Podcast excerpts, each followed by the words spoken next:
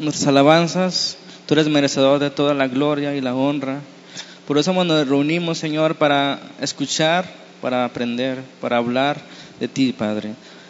Que nos enseñes el camino, abre nuestras mentes, nuestro entendimiento, quita toda barrera que estorbe para que podamos recibir tu palabra, esa palabra que es tan cortante como una espada de dos filos que penetra los pensamientos, lo más profundo de ellos.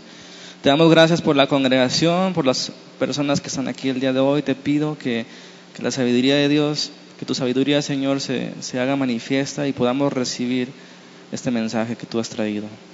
En el nombre de Jesús te lo pedimos. Amén.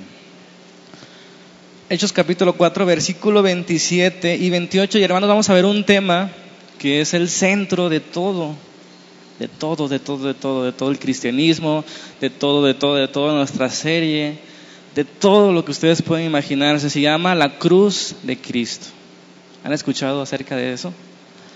La cruz de Cristo. Y vamos a leer el versículo 27 que dice así. Porque verdaderamente se unieron en esa ciudad contra tu santo Hijo Jesús, a quien ungiste, Herodes y Poncio Pilato, con los gentiles y el pueblo de Israel, para hacer cuanto tu mano y tu consejo habían antes determinado que sucediera. Amén. Esa es la parte que vamos a, a estudiar. La cruz de Cristo. ¿Cuántos han escuchado acerca de este tema? ¿Cuántos han escuchado acerca de ese concepto, la cruz de Cristo? Algunas religiones se desvían, ¿verdad?, de que si era de forma o no era de forma cruz, o si era de madera o era de fierro. Entonces son cosas que realmente no interesan en el concepto de la cruz de Cristo que vamos a ver hoy. Vamos a leer un poquito más del contexto en el versículo 23 atrás. No, olvidemos lo que estamos estudiando, es el mismo contexto, es el mismo pasaje del, de quién estamos estudiando, del milagro, ¿verdad? Que sucedió con quién? Con un cojo de nacimiento. Leemos el 23. Puestos en libertad, vinieron a los suyos y contaron todo lo que los principales sacerdotes y los ancianos les habían dicho. Y ellos, habiendo oído, alzaron la voz a Dios unánimes y dijeron, Soberano Señor, tú eres el Dios que hiciste el cielo y la tierra, el mar y todos los que en ellos hay, que por boca de David tu siervo dijiste, ¿por qué se amotinan las gentes y los pueblos piensan cosas vanas? Se reunieron los reyes de la tierra y los principales se juntaron en uno contra el Señor y contra su Cristo. Eso decía el Salmo 2, ¿se acuerdan? Si han leído el Salmo 2, es, el verso 1 y 2 del Salmo 2. Aunque llevamos varios sermones hablando del mismo pasaje y hemos tocado varios temas importantes del cristianismo en este capítulo 4, no perdamos de vista el contexto. El cojo de nacimiento, los metieron a la cárcel, los juzgaron y después lo dejan salir porque no tenían pruebas. Ellos van con los suyos y comienzan a orar y es cuando estas personas comienzan a orar y citan el Salmo 2 que ellos citaran al Salmo 2 aplicándola a Cristo, porque en el Antiguo Testamento no decía a Cristo, ¿verdad? Decía a su ungido, que es prácticamente lo mismo. Pero aquí ellos, estos hombres, le habían aplicado este pasaje del Salmo 2 mil años antes a Jesucristo, que ellos conocieron unos días antes. Es interesante esto, porque con esto ellos demostraron que habían entendido el por qué estaban siendo perseguidos. Ellos habían comprendido por qué estaban siendo perseguidos y cuánta sabiduría, cuánto entendimiento nos falta a nosotros, hermanos, en medio de las pruebas. Recuerden, la semana pasada vimos cómo era la prueba definitiva de un cristiano. ¿Se acuerdan cuál era? Dijimos, descartamos que no era ir a la iglesia, que no era heredar una religión, que no era profesar que no era tal vez un cambio de conducta o tener una experiencia religiosa, sino tu reacción ante la prueba. Específicamente, la vida de oración es la prueba más grande del cristiano. No solamente como, el fuego prueba el oro, que también vimos un ejemplo, que sometido al fuego, al fuego el oro es probado y se determina cuántos quilates tiene, ¿verdad? Así la vida de oración del cristiano determinará cuántos quilates tienes espiritualmente hablando. ¿Cuál ha sido tu madurez? ¿Cuál ha sido tu avance en el reino? Entonces, ¿qué sabiduría, hermanos, entendimiento nos falta en medio de la prueba? Saber, entender de dónde vienen las pruebas o por qué motivo somos probados. El apóstol Pablo dijo que cualquiera que desee vivir piadosamente padecerá aflicciones, persecuciones, problemas, pues en términos mexicanos. Entonces no discernimos que cuando somos afligidos, que cuando somos probados, no, no discernimos cuál es el motivo, si es a causa de Cristo o a causa de quién. Entonces nos desanimamos, pero peor aún, muchas veces ni siquiera es una prueba y muchas veces es una mala decisión la que nos lleva al dolor y a llorar. Y nos sentimos que incomprendidos, ¿verdad? Nadie me quiere, Dios ya no me, se acuerda de mí. Pero debemos discernir como estos hermanos en el momento de la prueba, el momento que estaban sentenciados a muerte, si siguieran hablando de Jesucristo, ¿qué hicieron ellos? ¿Lloraron? ¿Se preocuparon? Tal vez había temor dentro de su carne, pero ellos alzaron su voz a Dios, al Dios soberano que vimos la semana pasada. Y ese precisamente era la clave del éxito de esa iglesia, que conocía a Dios. Por eso oraba de tal forma, por eso oró de esta forma. Amén. Estamos reflexionando entonces y poniendo atención en esa oración de esos hombres. Cuando alzaron la voz y comenzaron a hablar, a hablarle a Dios, sucedió algo impactante. Con sus labios surgieron declaraciones impresionantes. ¿Se acuerdan la declaración de Pedro cuando Jesús preguntó, ¿quién dicen los hombres que soy? Y cuando le dije, ¿quién dicen ustedes que soy? ¿Qué respondió Pedro? Tú eres el Cristo, el Hijo del Dios. Esa no te lo reveló carne ni sangre, ningún humano, ni tu sabiduría, Pedro, te lo reveló el Padre que está en los cielos. Así surge en esta oración, hermanos, surge algo impactante acerca de la cruz de Cristo que nos revela qué tiene que, qué es la cruz de Cristo. Y ese es el tema que queremos aprender en el día de hoy, que quede claro lo que significa la cruz de Cristo, porque eso a final de cuentas es el centro de nuestro mensaje, que comienza con Dios, el Dios creador, ¿se acuerdan? Y que termina con que Jesucristo va a regresar por su iglesia pura y sin mancha, por aquellos que creen, por aquellos que han sido lavados por la sangre de Cristo. Pero el centro de todo ese plan maestro de Dios, ¿quién es? ¿O qué es? La cruz de Jesucristo, que es el tema que vamos a, a tratar de hablar hoy. En el versículo 27 leímos al principio que se unieron en esa ciudad, como el Salmo decía, los reyes, ¿verdad? Los gobernantes contra Jesús. Aquí dice Herodes, por un lado, de los judíos, y Pilato, por lado de los romanes, romanos, perdón, y el pueblo de Israel, los, la religión que profesaba conocer a Dios, se unieron contra el Cristo. Pero fíjense bien en el 28 y este es muy clave, este versículo es clave. ¿Para qué se reunieron? Para para hacer qué? Cuanto su mano, ¿de quién? De Dios. Y su consejo, ¿de quién? De Dios. Habían antes determinado que sucediera eso es la verdad más gloriosa de todos los tiempos. ¿Por qué oraron así estos hombres? ¿Por qué dijeron esas palabras? Ahora a nosotros es fácil decir, ah, bueno, el Salmo 2 habla de Cristo, pero ellos no tenían el Nuevo Testamento. Ellos solamente tenían el Antiguo Testamento. Sin embargo, ellos dijeron, las naciones se unieron contra su Cristo y le aplicaron el Salmo 2 a, Jesucristo que ellos conocían.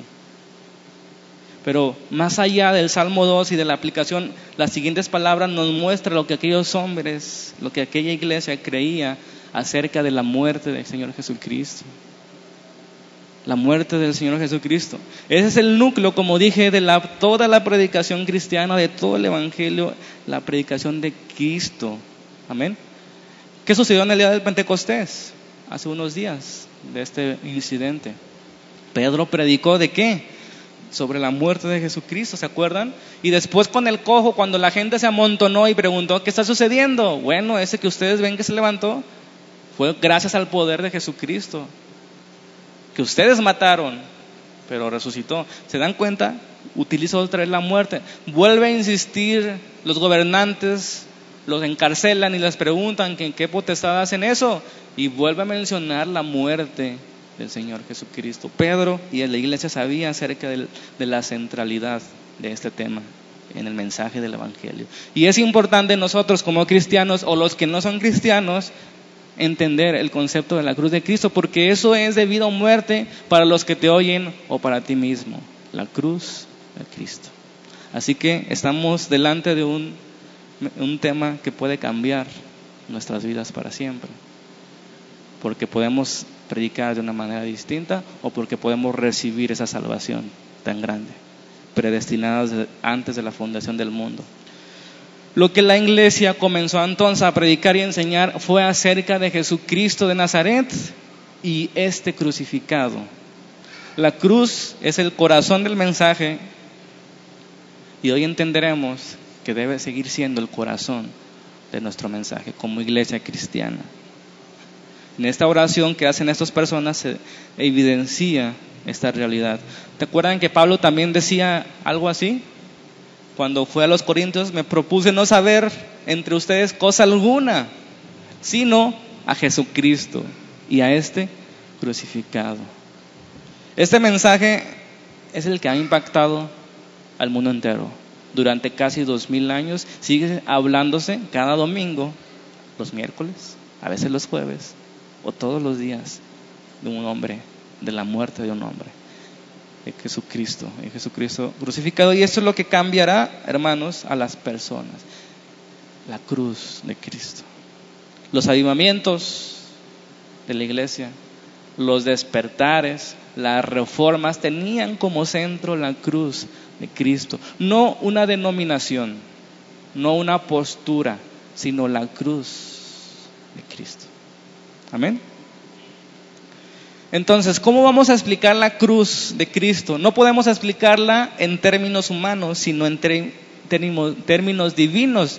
En otras palabras, ¿qué responde la pregunta? ¿Cómo se relaciona la cruz con Dios y los hombres? Es una cosa difícil de entender a nuestra mente. ¿Cómo es posible que esa gente lo matara y a la vez estuviera cumpliendo el plan de Dios?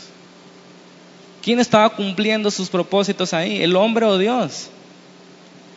Sin embargo, el hombre estaba desatando su furia contra el ungido del Señor, pero eso Dios ya lo había planeado. Y eso es una cosa difícil de entender en nuestra mente. Sin embargo, es claro, ¿verdad? Lo que dice la Escritura. ¿Cómo se relaciona entonces Dios y la humanidad en la cruz? ¿Cómo se unen los planes de Dios y el propósito del hombre en la cruz? Esa es la gran pregunta de este sermón que estudiaremos. Volvemos a leer, se unieron en esa ciudad contra su santo Hijo Jesús, a quien ungiste.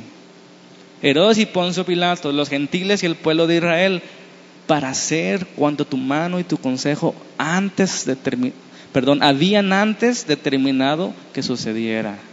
Vamos a ver dos cosas hoy. Lo que no es la cruz de Cristo y lo que sí es la cruz de Cristo. Cada uno de los temas tiene pequeños subtemas, ¿verdad? Aquí encontraremos entonces el papel del hombre y el papel de Dios. ¿Se acuerdan que también Pablo decía que los judíos, para los judíos la cruz era tropiezo y para los griegos era locura? Y sigue siéndolo. Los judíos malentendieron la cruz y tropezaron. Los griegos la ridiculizaron en todo tiempo. Pero poder de Dios de salvación para todo aquel que cree. Hoy sigue siendo lo mismo para los religiosos. La cruz de Cristo es un tropiezo. Pero para los antirreligiosos la cruz de Cristo es algo ridículo. Entonces, lo que no es la cruz, inciso A de este punto 1, la muerte de Cristo no fue un accidente. O si quieren ponerle la cruz de Cristo, no fue un accidente. ¿Están de acuerdo con esta declaración? Ahí subrayen, para hacer cuanto tu mano y tu consejo habían antes determinado que sucediera. Su muerte no fue algo inesperado para Dios. Porque de repente hay quien piensa que Dios fue sorprendido. Ay, me mataron a mi hijo. ¿Verdad? Si hay quien piensa eso. Pero esto sería darle la razón a aquellos que se mofaban en la cruz cuando le decían, si puedes salvarte, bájate de la cruz, ¿se acuerdan? Se burlaban y decían, tú puedes salvar a otros y no te puedes salvar a ti mismo. Médico, médico, cúrate a ti mismo. Se burlaban. Entonces, creer que le sorprendió a Dios es darle la razón a ellos. No podía bajarse. Lo mataron. Le sorprendió, ¿verdad? Pero eso es claro para los que conocen la Biblia cuando lean los evangelios que en numerosas ocasiones Jesús les declaraba a sus discípulos cómo iba a morir. Muchas veces se lo dijo. de tarea tienen contar cuántas veces le dijo Señor cómo iba a morir. Muchas veces. Por ejemplo, Mateo 16, 21. Cuando Pedro regaña, regaña al Señor Jesucristo, ¿se acuerdan? Ya lo habíamos visto hace dos semanas. Dice, desde, entonces comenzó Jesús a declarar a sus discípulos que le era necesario ir a Jerusalén y padecer o sufrir mucho de los ancianos, de los principales sacerdotes y de los escribas, y ser muerto y resucitar al tercer día. ¿Cómo es que Jesús ya sabía esto? Pedro, pensando como humano, ¿qué hizo? Le regañó, ¿verdad? Como vimos hace dos semanas. Le exigió, Señor, ten cuidado de tu vida, no vayas a Jerusalén porque te van a matar. Imagínate, Señor, ah, bueno, qué bueno que me dices, Pedro, porque si no me dices, me agarran sorprendido. En otra ocasión Jesús dijo, no vine a ser servido, sino para servir y dar la vida por el rescate de muchos. Pero sus discípulos eran lentos en estas cosas. Lentos y tardos de corazón, les dijo él. No podían entender cómo alguien tan poderoso iba a morir en manos de simples mortales. No podían entender cómo alguien con tanta sabiduría iba a ir a entregarse como oveja al matadero. O sea, sí lo entendían, pero no aceptaban que su maestro se fuera a ir de con ellos y los dejara huérfanos no aceptaban más que no entendían, no querían aceptar. ¿Cuántas veces estamos así, verdad? No queremos aceptar la voluntad de Dios, no queremos aceptarla, lo entendemos, pero nos hacemos que la Virgen nos habla. Pero sí estamos entendiendo, pero no estamos aceptando. Sin embargo, hermanos, la muerte del Señor Jesús no fue algo, no era algo que pudiera evitarse. Es un error pensar como Pedro. En otras palabras, si no se hubiera ido a Jerusalén, si se hubiera mantenido alejado de aquellos hombres, esto no hubiera pasado, esta tragedia se haya evitado, ¿verdad? Pero eso no es así, eso piensa el hombre. ¿Para qué fuiste a Jerusalén, Señor? No te hubieran colgado en esa cruz, podría estar pensando alguien ahí. O en aquella ocasión que Pedro, cuando van a arrestar a Jesús y saca su espada, ¿y qué hizo? Le corta, le quiso matar, pero le, dio la oreja, no, no tenía tan buen tino.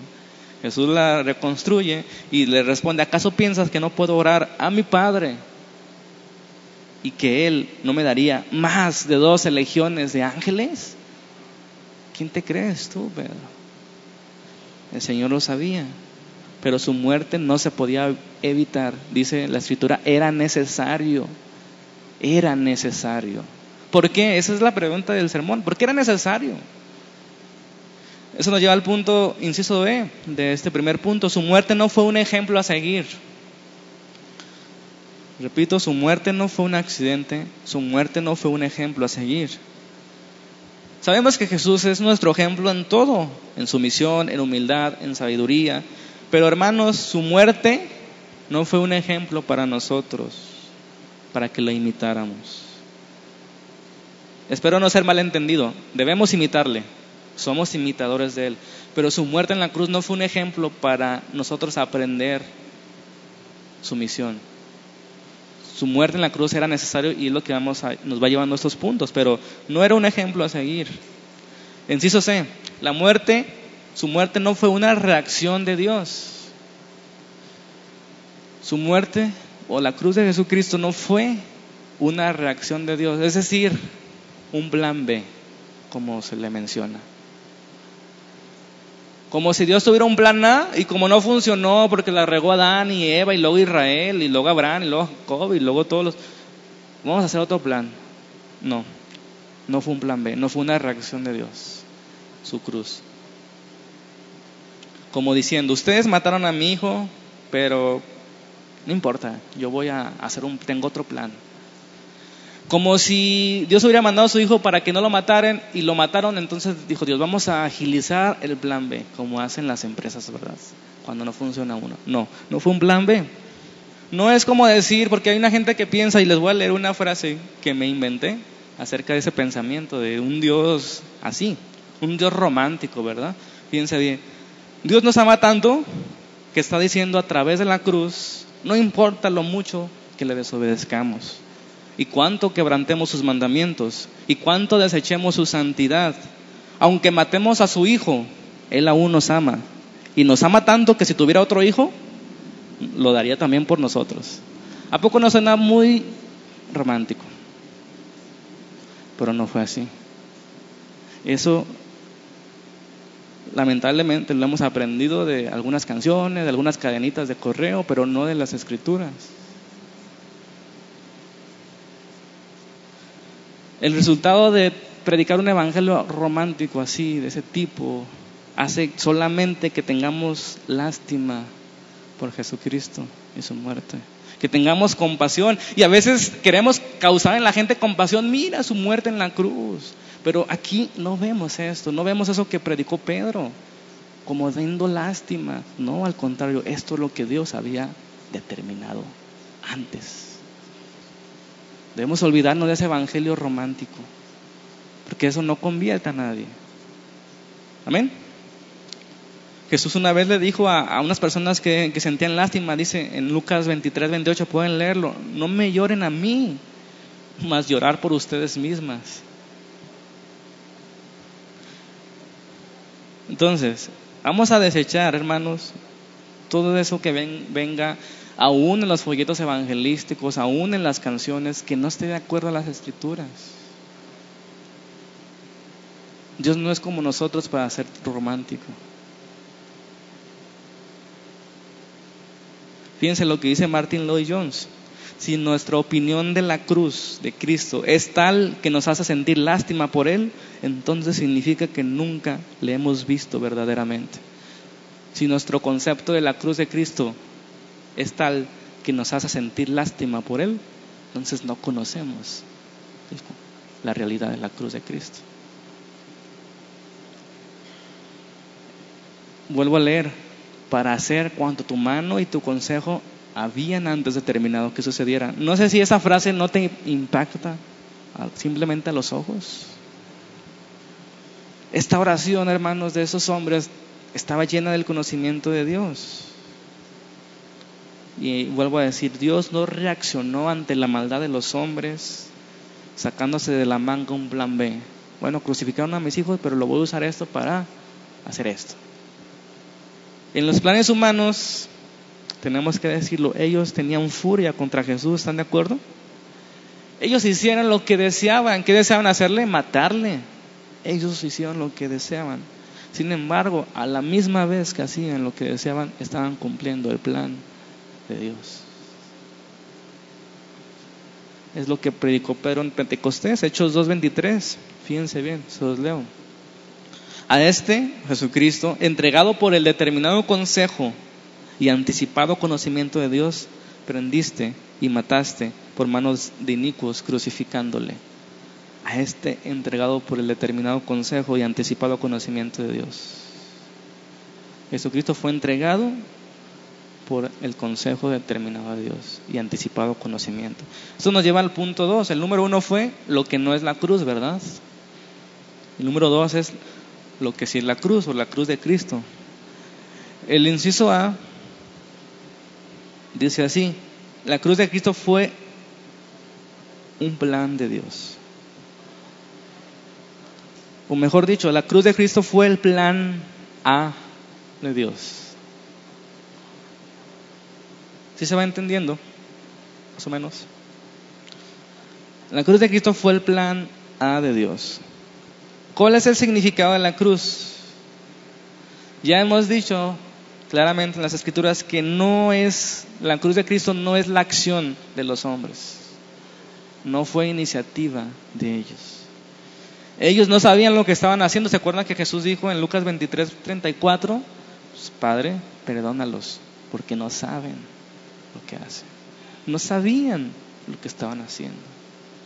Ni siquiera los poderes ocultos sabían que si crucificando al Señor iba a resucitar, dice la escritura, ellos no lo hubieran crucificado, porque no sabían lo que estaban haciendo.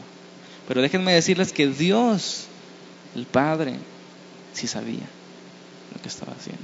Y el Hijo de Dios sí sabía lo que estaba haciendo. Si no, recordemos aquellas últimas palabras de Jesús en el huerto del Getsemaní cuando estaba sufriendo con dolor porque había llegado la hora de su muerte, ¿se acuerdan? Él decía, Padre, si es posible, pasa de mí este sufrimiento, esta copa.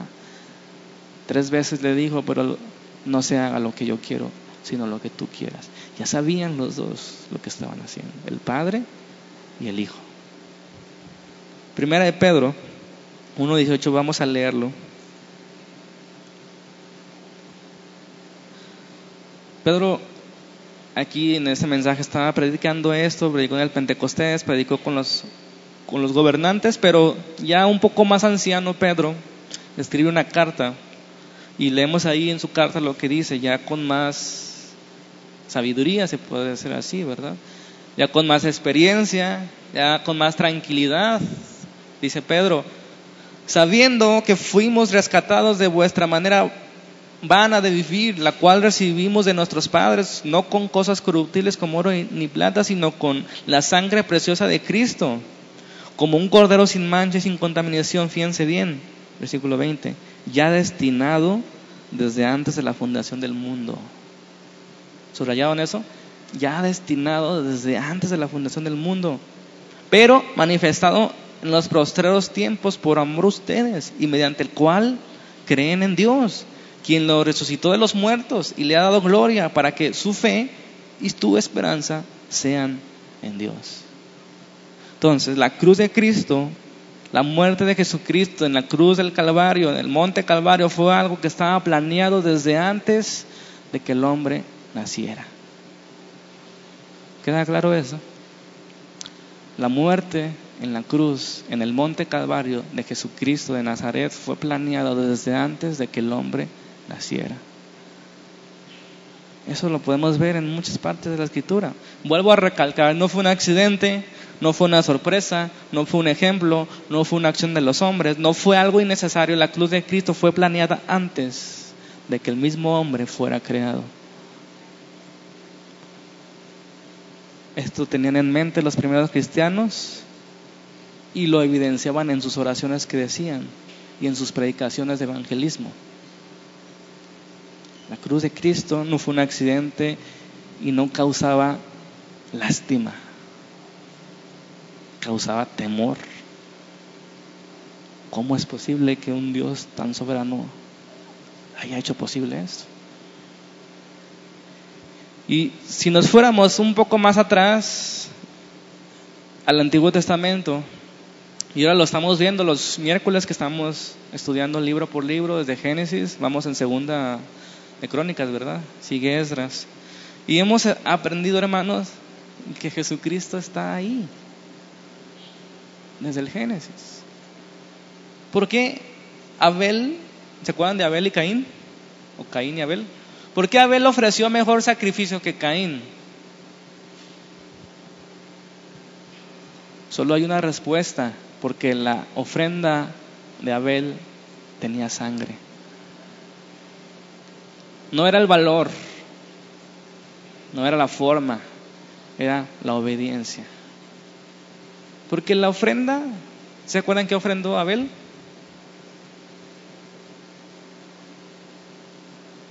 Sacrificio, holocausto, sangre de un inocente.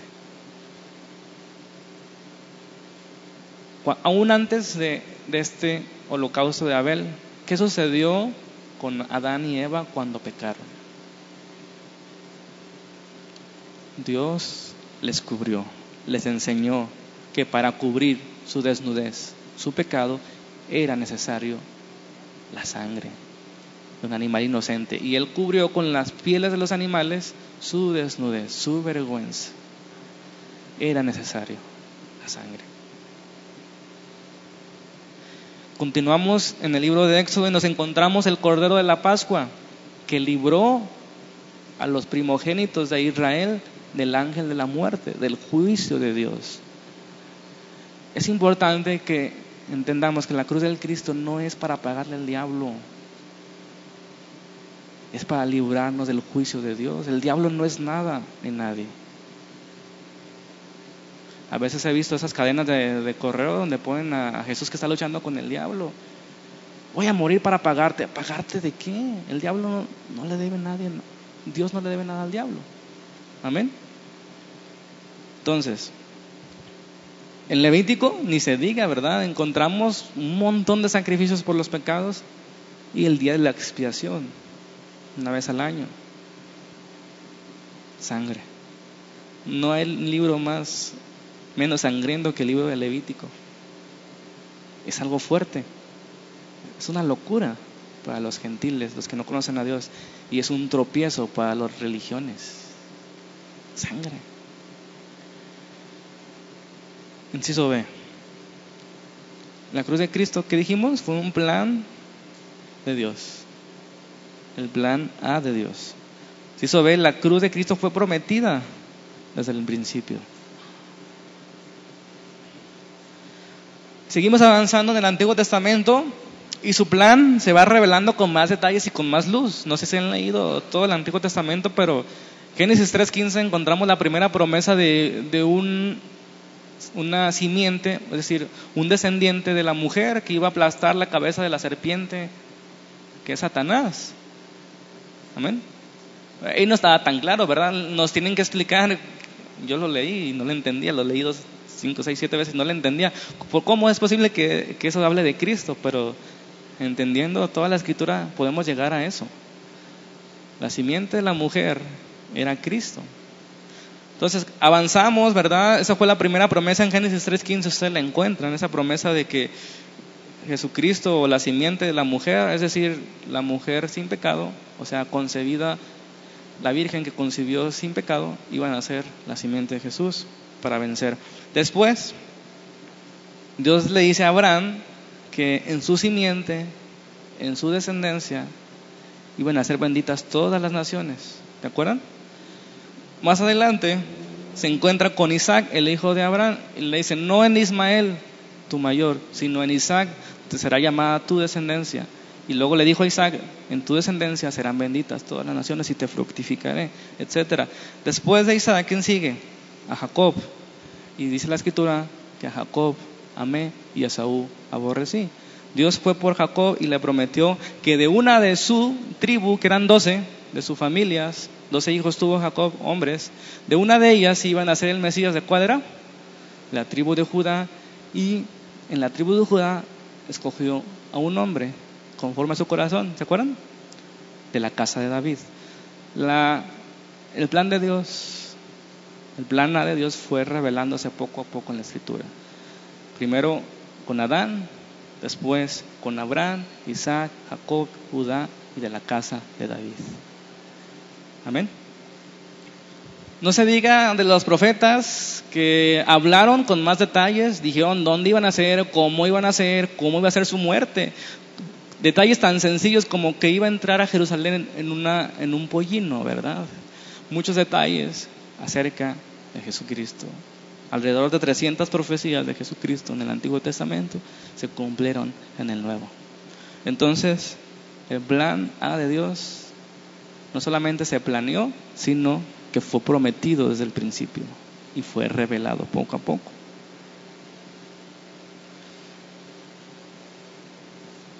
En Isaías 53, ahí se muestra la muerte, cómo va a ser la, cómo va a ser la, cómo va a morir el Señor. Ustedes pueden leerlo, incluso sería bueno aprendernos de memoria ese capítulo, está pequeño. Entonces, hermanos, no debe haber ninguna duda. Dios lo planeó.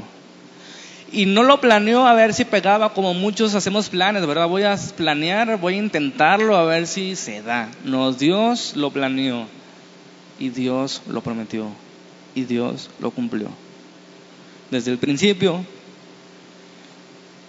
lo anunció.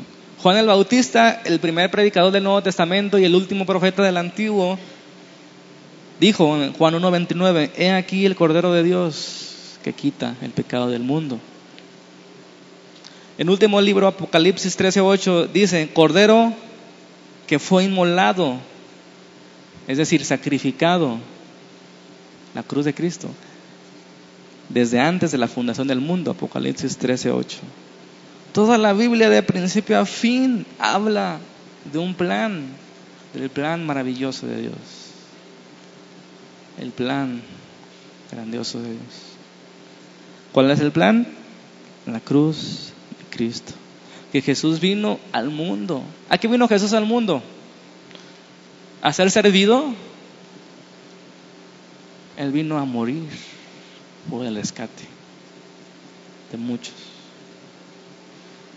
Dice la escritura, Dios envió a su Hijo unigénito para que todo aquel que en él crea no se pierda, mas tenga la vida eterna. Jesucristo no vino al mundo a condenarlo porque ya está condenado, vino a salvar.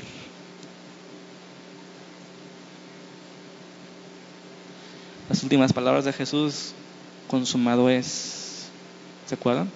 Revelan que era un plan, que era una misión y que fue anunciado. Inciso C. Inciso A, la cruz fue un plan de Dios. Inciso B, la cruz de Cristo fue prometida desde el principio. Y inciso C, la cruz de Cristo fue cumplida. Según de Corintios 5:21, el apóstol Pablo nos dice, al que no conoció pecado, por nosotros lo hizo pecado, para que nosotros fuésemos hecho justicia de Dios en él.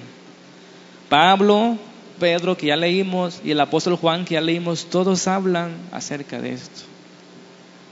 Durante la vida de Jesucristo y después de su muerte y resurrección. En pocas palabras, hermanos, ¿cuál es el resumen de la Biblia? El camino a Dios. El camino a Dios es la cruz de Jesucristo. el Antiguo Testamento narra la historia de la redención, de cómo llegó el Mesías a nacer. Era necesario que naciera de mujer, que fuera encarnado, Dios hecho carne, Dios entre nosotros, Dios habitando, despojándose de sí mismo, como dice la Escritura. Era necesario así. Toda la Biblia habla de la historia de la redención, cómo el hombre puede ser reconciliado con Dios. La Biblia no habla de cómo ser felices, ¿verdad? Como el mundo lo dice, porque obviamente encontramos la verdadera felicidad aquí, que está en Cristo. Pero la Biblia no habla de geología, aunque a veces menciona cosas, ni de ciencia. La Biblia habla de la historia, de la redención del hombre. Cómo reconciliarnos con el Dios, porque le ofendimos desde el principio. La gente parece que le ha quitado a su Biblia Génesis 3 y no sabe las consecuencias de tanto pecado, del pecado que entró a la humanidad y la muerte a través del pecado. Por eso es necesario conocer ese plan desde el principio. Vuelvo a hacer la pregunta, ¿por qué envió Dios a su Hijo al mundo?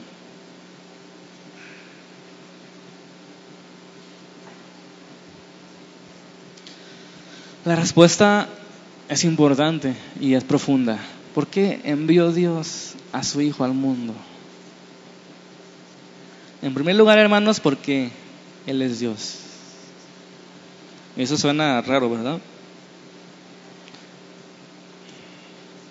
Pero todo comienza con Dios. La creación, la salvación, la esperanza, el futuro. Y el mayor problema del hombre es que no tiene conocimientos de Dios, de su verdad, de sus planes. Y si los tiene, no le gustan, no los acepta. Pensamos que Dios es como nosotros. Y ustedes pueden leer en el Salmo 50 que no es Dios como nosotros. Dios no es como nosotros. Dios es santo, La cruz de Jesús fue posible entonces porque Él es Dios y Él no es un hombre como nosotros. Porque Él es justo, porque Él es recto, porque Él es verdadero.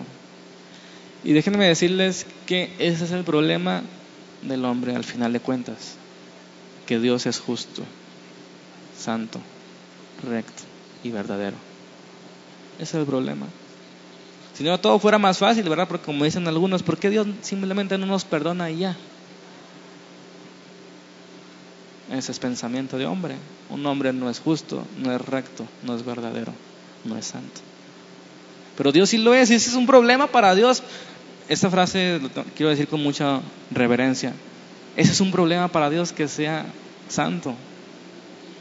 Ahorita les voy a explicar, no se me queden viendo feo. Inciso D. La cruz de Cristo, fíjense bien, este es el último. Con ese terminamos. La cruz de Cristo es poder y sabiduría de Dios. Poder y sabiduría de Dios. 1 Corintios 1:21. Acompáñeme a este sí. 1 Corintios 1:21.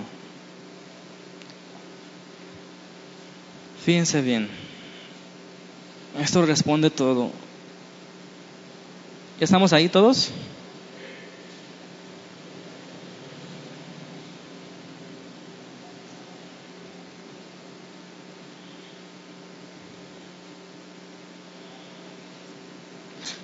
Primero de Corintios 1, 21. Ya que en la sabiduría de Dios, fíjense bien, ya que en la sabiduría de Dios el mundo no conoció a Dios mediante la sabiduría del hombre. Agradó a Dios salvar a los creyentes por la locura de la predicación, porque los judíos piden señales, los religiosos, y los griegos piden, buscan sabiduría. Pero nosotros predicamos a Cristo crucificado. Para los judíos ciertamente tropezadero, y para los gentiles locura. Más para los llamados, así judíos como griegos, Cristo, poder de Dios y sabiduría de Dios. Cristo, la cruz de Cristo es poder y sabiduría de Dios. Y aquí está la pregunta más importante de todos los tiempos y que la gente en las religiones no han podido discernir. ¿Cómo es que un Dios santo y justo puede perdonar al hombre culpable? Este es un problema para Dios. Lo, digo con reverencia, porque Dios no tiene problemas, pero para entender. ¿Cómo es que un Dios santo, y ojalá entendiéramos el concepto de santidad de Dios, y un Dios justo puede perdonar al hombre culpable? Su naturaleza de Dios, su forma de ser es inmutable, no cambia. Eso quiere decir inmutable.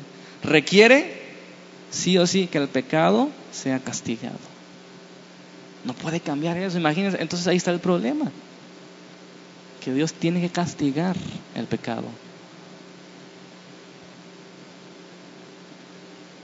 Dios lo ha revelado desde el principio ya en Génesis 3, ¿verdad? Y Dios vio al hombre, a su mujer, hizo al hombre y su mujer túnicas de piel y los vistió todos aquellos sacrificios del pasado, todos aquellos castigos de Dios a su pueblo que parecían exagerados, hablan de su santidad, de que no puede tolerar el pecado, que no puede habitar con el pecado, de que el pecado es cosa grave para un Dios santo. Para nuestros ojos del siglo XXI, modernistas y románticos, qué exagerado es Dios en el Antiguo Testamento. No es exagerado Dios, no conocemos su santidad. En Hebreos 9:22 dice, casi todo es purificado según la ley con sangre. ¿Se acuerdan de ese pasaje? Casi todo es purificado según la ley de Dios con sangre. Sin derramamiento de sangre no se hace remisión, no hay perdón de los pecados. Eso lo declara la escritura una y otra vez. La paga del pecado es la muerte. Dios lo ha dicho y lo hará. Él no puede cambiar. Él es fiel a sus promesas y a sus advertencias. No puede negarse a sí mismo. No es hijo de, hombre para arrepentirse ni para mentir. No puede retractarse. El pecado no puede habitar en su presencia, dice la escritura también. Él es fuego consumidor. ¿Y ha habido dónde es el problema del hombre? Que Dios es santo, que Dios es justo, que Dios es verdadero, que no se puede negar, que no puede hacer excepciones, que no se puede corromper, que no puede aceptar mordida.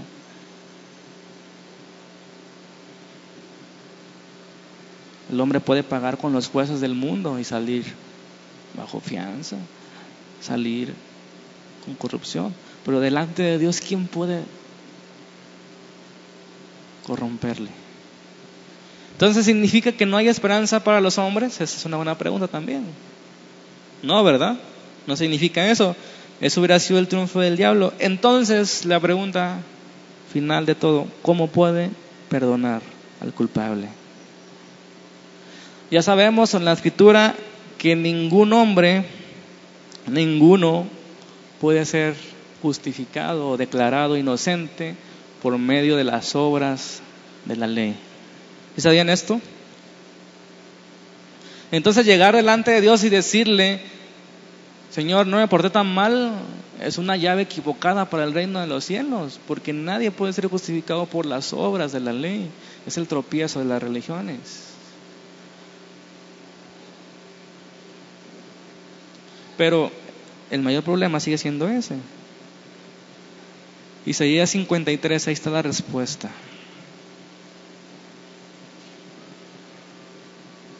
Isaías 53, 6.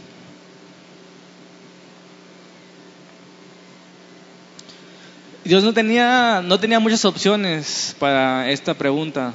¿Cómo puede perdonar Dios al culpable? No tenía muchas opciones Dios. Solamente tenía una. Y fue lo que hizo. Isaías 53, 6. Todos nosotros nos descarriamos como ovejas. Cada cual se apartó por su camino. Mas Dios, más Jehová, en Él, cargó en Él, ¿en quién? En Cristo, el pecado de todos nosotros. Ahí está la respuesta, poder y sabiduría de Dios. Cargó en Él nuestro pecado. Esa es la verdad más grande de todos los tiempos. Dios cargó en Él, en su Hijo unigénito, porque de tal manera amó Dios al mundo que envió a su Hijo unigénito. Al que no conoció pecado, lo hizo pecado al justo por los injustos. Amén. Dios tenía que castigar el pecado y así lo hizo en Cristo. La única solución a ese problema de Dios. Dios continúa siendo justo y a la vez el que justifica al pecador. Qué verdad tan hermosa. Y fíjense que un proverbio dice algo problemático. Dice Proverbios 17:15, el que justifica al impío y el que condena al justo, ambos son igualmente abominación a Jehová. Y Dios justifica al impío. ¿Dan cuenta de la problemática ahí? El que justifica al culpable y condena al inocente es abominable. Es una injusticia, ¿están de acuerdo? Sin embargo, Dios salió victorioso de ese problema. ¿Cómo? Cargando en Él nuestro pecado, nuestra culpabilidad, las deudas que teníamos contra Él. Es aquí el tropezadero de la cruz, el que justifica a los injustos. Fíjense bien, perdona a los que merecen castigo y favorece a los que no merecen favor. Y no, eso es tropezadero para religiones que piensan que el hombre y la salvación es para los buenos. Y que la gracia de Dios es para los justos y santos, libres de pecado. Pero eso contradice lo que dijo Jesús. El sano no necesita de médico. No vino a llamar a justos, sino a pecadores, al arrepentimiento. No vino porque éramos justos vino para hacernos justos, justificando al culpable. Esa palabra justificar, ya lo he dicho muchas veces, no es lo mismo que solapar. Un abogado trata de defender al inocente. ¿Están de acuerdo? La finalidad del abogado defensor es justificar al inocente y no encubrir al culpable. De lo contrario, él sería un corrupto o un injusto. Pero Dios sigue siendo santo a pesar de haber defendido al culpable. Fíjense lo que dice Spurgeon. Dios ha ideado maneras y medios de presentar delante de sí al impío justamente aceptable. Ha concebido un plan el cual puede, en justicia perfecta, tratar al culpable como si hubiera sido libre de ofensa, como inocente. ¿Cómo se explica la venida de Jesucristo, su muerte en la cruz y el Evangelio del perdón, sin admitir que el hombre es culpable y digno de condenación? El pecador es la razón de la existencia del Evangelio, de la cruz de Cristo. Era necesario que Él padeciera, que Él sufriera la cruz. ¿Para qué? Para que en esa cruz Él cargara el pecado de todos nosotros. El Evangelio es el único camino que Dios tenía para seguir siendo santo y para justificar al culpable. Si hubiera tenido otro camino, quizá lo hubiera usado, pero nuestro perdón requería sangre, como dice la Escritura. Pero no cualquier sangre, sino la de un inocente, la de un cordero sin mancha y sin arrugas. Alguien que fuera el intermediario entre Dios y los hombres, este, entre el cielo y la tierra, entre lo alto y lo bajo, entre lo santo y lo inmundo. Jesucristo, hombre, el único mediador entre Dios y los hombres. El único que está a la altura de Dios el único que se puede poner a la altura del hombre cuando se convirtió en humano. Amén. Tenía que ser así, hermano. La cruz no es para que se compadezcan. Ay, pobre Jesús que murió. No. Lo hizo para que nuestros pecados fueran cargados en Él. El poder y la sabiduría de Dios reunidos en la cruz del Calvario. Su santidad de que no puede tolerar el pecado. Su amor por la humanidad su poder es revelado en esa cruz. Su soberanía.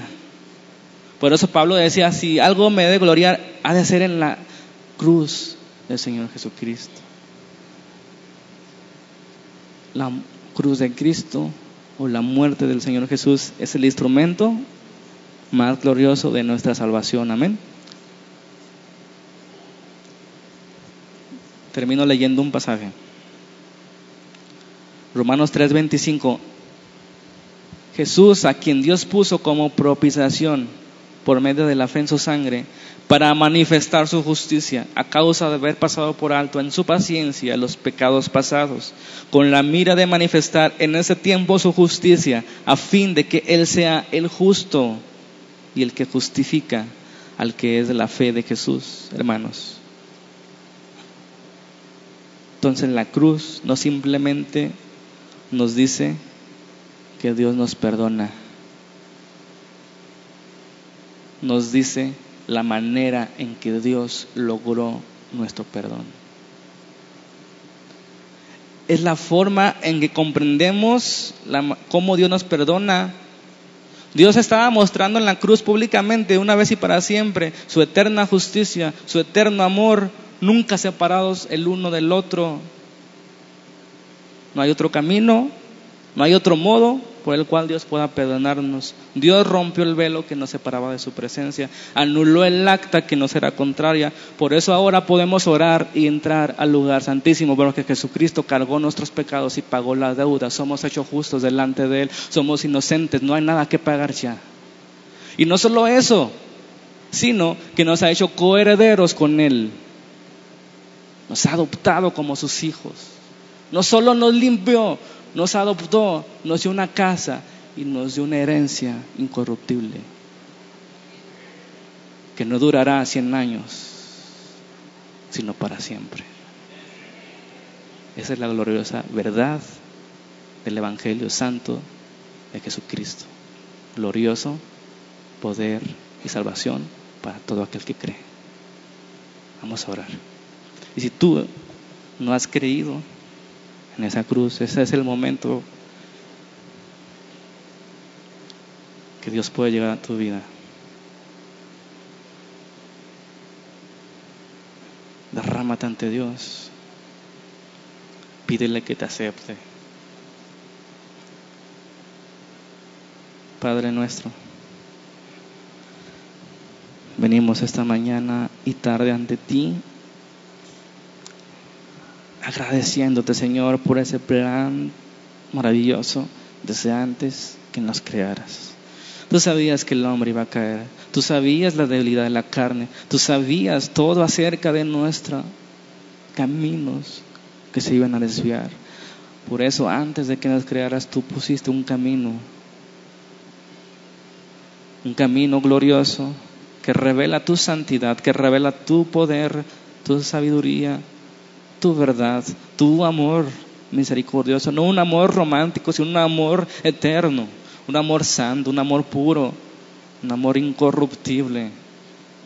No nos has solapado, sino que cargaste nuestras culpas en Jesucristo, Padre.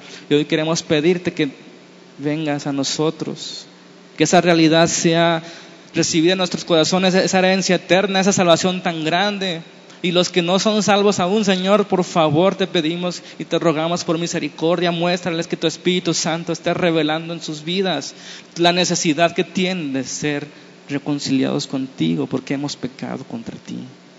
Padre, tú tienes la misericordia, tú tienes el poder, tú tienes el perdón.